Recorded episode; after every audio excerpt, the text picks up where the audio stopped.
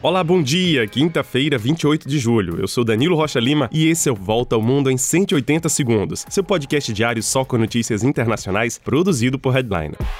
Antes de começar, não esqueça de clicar em seguir nosso podcast na sua plataforma de podcast preferida e compartilhe também. Assim você recebe nossas notificações e ninguém perde nenhum episódio. Então começamos o dia com um alerta. Hoje é o dia da sobrecarga do planeta Terra. Isso significa que a humanidade consumiu até o dia 28 de julho deste ano todos os recursos que o planeta Terra leva um ano para produzir e renovar. Até a metade deste século, a demanda de recursos será o equivalente a dois planetas. Desde 2001, o dia da sobrecarga do planeta Terra vem sendo antecipado em três dias em média a cada ano.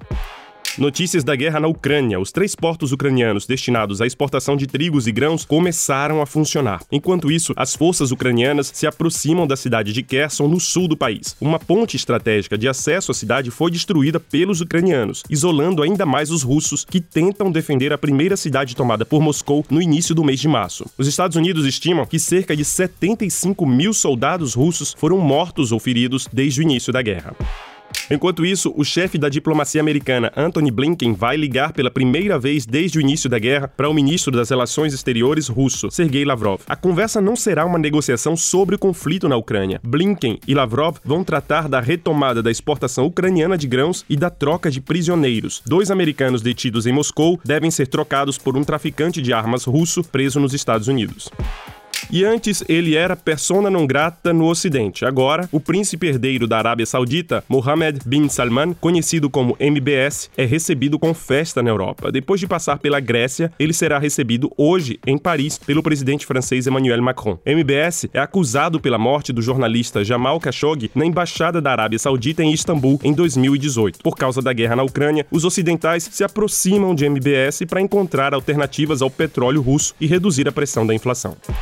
E com os temores das consequências da guerra, o Banco Central americano aumentou pela quarta vez consecutiva a taxa básica de juros. O aumento foi de 0,75%. Novas altas devem ser anunciadas pelo Banco Central americano nos próximos meses. No Congo, manifestantes protestam há três dias contra a missão da ONU, a MONUSCO, presente no país e que não consegue controlar a violência entre grupos armados locais. Três soldados capacetes azuis e outras 12 pessoas morreram nesses protestos violentos. A MONUSCO está no Congo desde 1999 e conta com mais de 14 mil soldados da paz no país.